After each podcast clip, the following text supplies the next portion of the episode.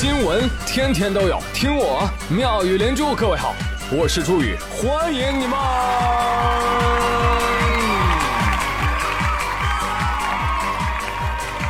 谢谢谢谢谢谢各位的收听啦！明天你是否会想起？不想起，哪天我都不想起。好吗？我就想躺着，天冷就想躺着，正着躺，侧着躺，反正我就要躺着。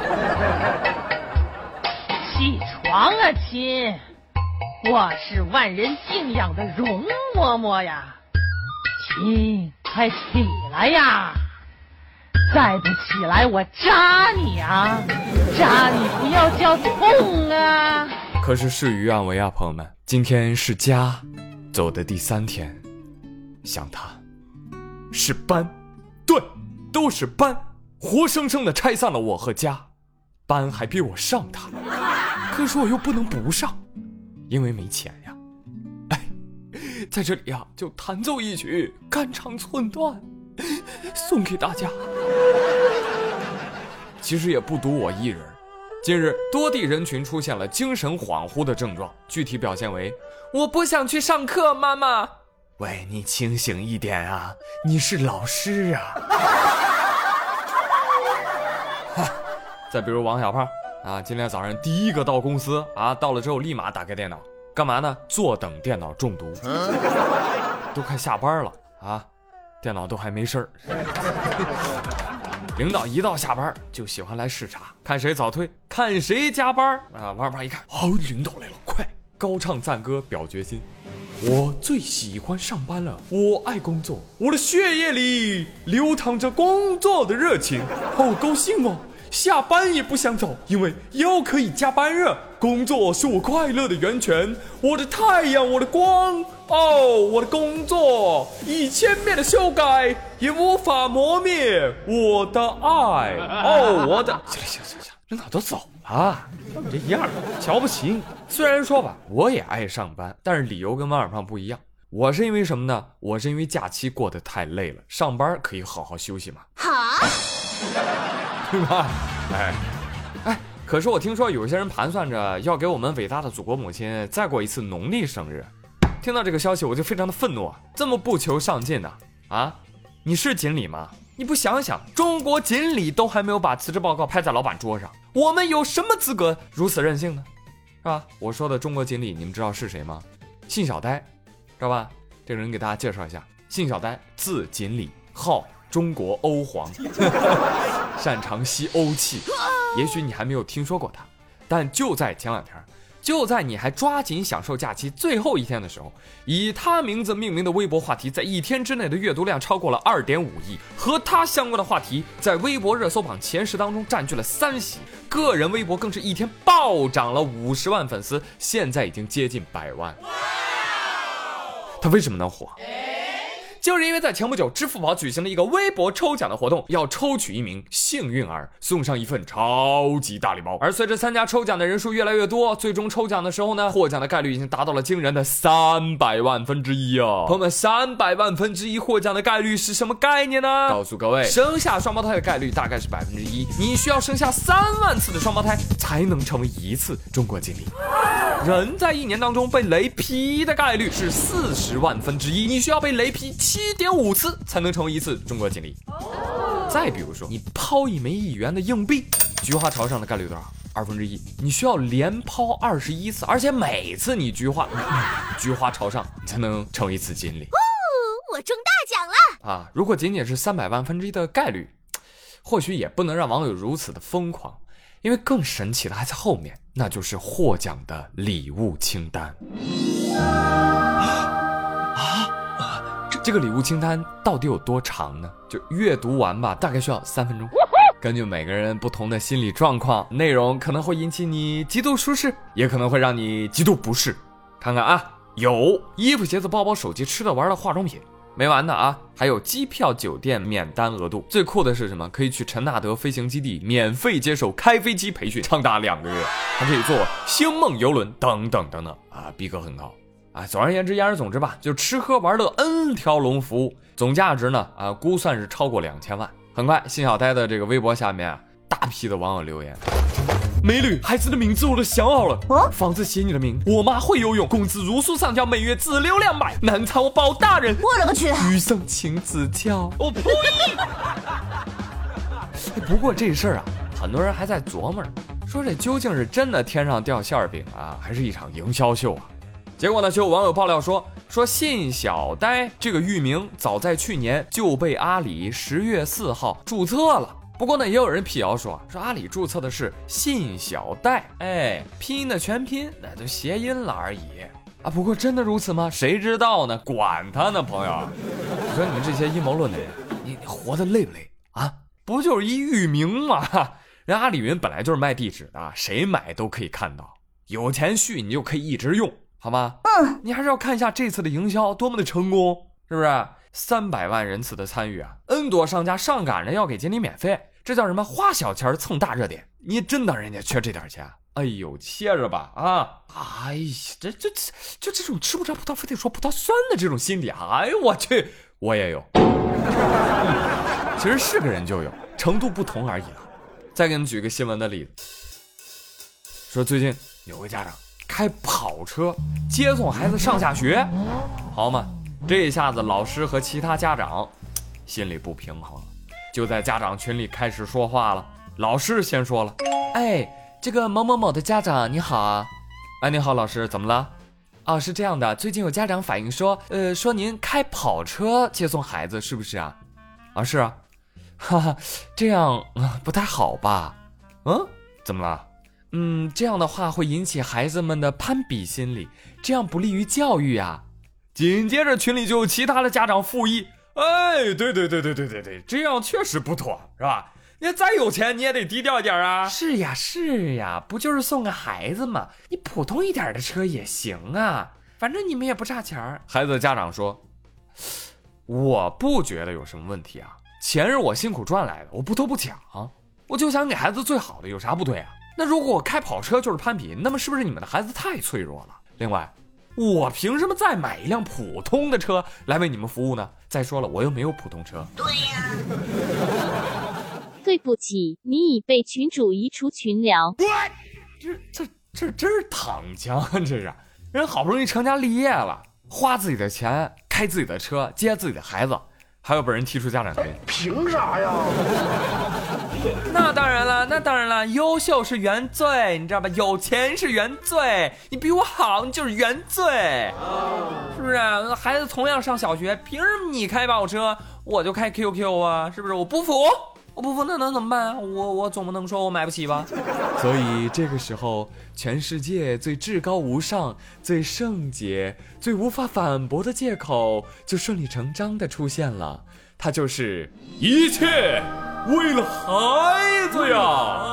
孩子呀！哎，殊不知啊，他们小学三年级的孩子，比起自己父母开什么车，或许人家更愿意攀比。哎，你王者荣耀是黄金还是钻石啊？明白吗？可笑的大人们，让孩子不攀比的方法，不是让有钱人消失，是你们自己也要变得很优秀。那我换句话说，你们开着几十万车的家长，有没有考虑过骑电瓶车接送孩子的家长？骑电瓶车接送孩子的家长，有没有考虑过步行接孩子的家长？要不这么着吧，这个群我看就解散了吧。在有些人眼里啊，你以为人家开豪车是为了装？其实人家里就只有豪车，所以根据中华传统美德，不孝有三，没钱最大。我劝某些家长，你有这功夫啊，你多努力赚钱，好不好？不要总想着让别人照顾你。但是呢，朋友们啊，我最喜欢的就是换个角度跟你聊，就是你隔着屏幕，你听着新闻，觉得啊，这这群家长真是好讨厌，这算事儿吗？这个太玻璃心了吧，还攀比。但是你真要有这样一朋友，这么一同事啊，开跑车法拉利。嗡，从你面前路过，一刹车停你面前了。哟，老王骑电瓶车送孩子？哎呦，你看我这个双门跑车，我也没办法带你们俩。行，那我们就先走了哈，再见。呜，你吃了一嘴的灰，来，你感受一下。所以其实呢，这也是人性的一部分。就从心理上来说呢，就是我们很多人是可以容许陌生人成功的，却无法忍受身边的人发达。为什么？因为我们不会跟陌生人较劲儿啊，是吧？因为群体不同，他们对我们造不成威胁，对吧？你看，biang biang，他再美，他也不会跟你抢隔壁的吴老二，而我们呢，只会跟身边的人终生打擂，默默叫板。他们的处境也成了我们定义自我概念的来源。当你身边有一个丑，你就觉得自己哇美丽或英俊；当你身边有个傻，你就觉得嗯我很聪明；但你的身边是 low，你就觉得哼还是我高大上。这就是心理学当中的相对剥夺。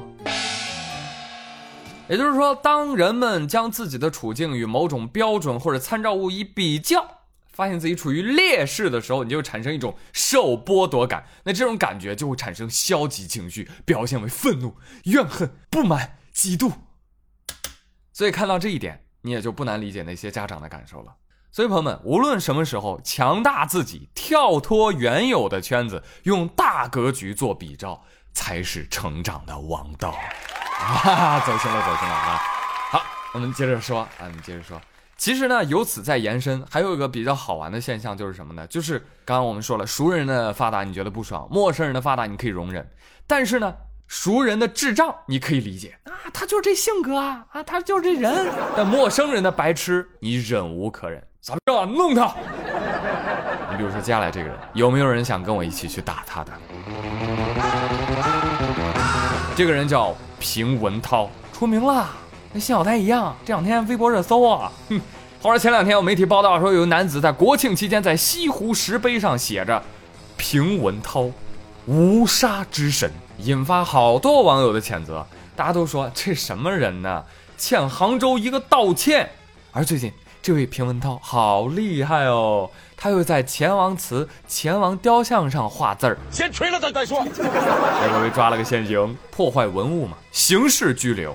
根据他自己交代说，平文涛啊是他真名，无杀之神什么的游戏账号名字，而他已经在三个地方乱涂乱画了。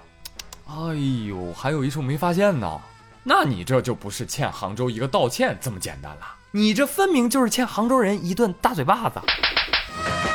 什么毛病？你说逮着石头就想画，咋的了，大兄弟？想给自己立个碑啊？这素质，跟你写那个字儿一样，什么玩意儿？那怎么治呢？来人！放杨永信去吧，杨永信十万伏特。来来来，平文涛，既然现在老祖宗的东西已经被毁了，那我们就用老祖宗的方式来解决吧。啊，怎么解决？岳母刺字，你知道吗？杀你啊！就给你纹脸上，我跟你说，脑门纹名字，剩下左右脸一边俩字儿。你看看，对称工整，美观大方，你值得拥有啊！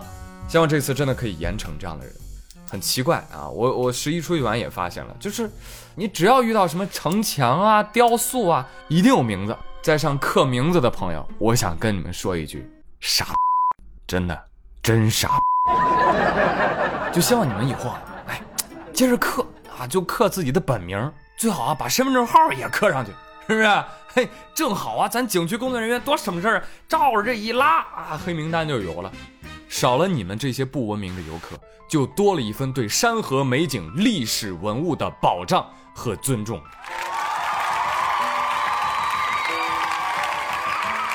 好了，朋友们，今天妙连珠新闻部分就说到这里。回顾一下上期的互动话题，啊，真的好惨淡。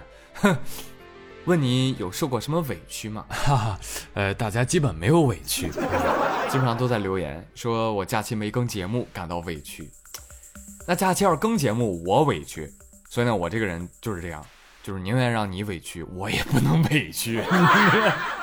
开玩笑，开玩笑啊！还是说一下切题的一位朋友小鱼，小鱼双眼皮，他说大学有一个暑假，我回家了，回到家发现我妈养了一只乌龟，我一回家我我就嫌弃它，啊妈，你养的什么呀？腥臭腥臭的，我特别不喜欢它。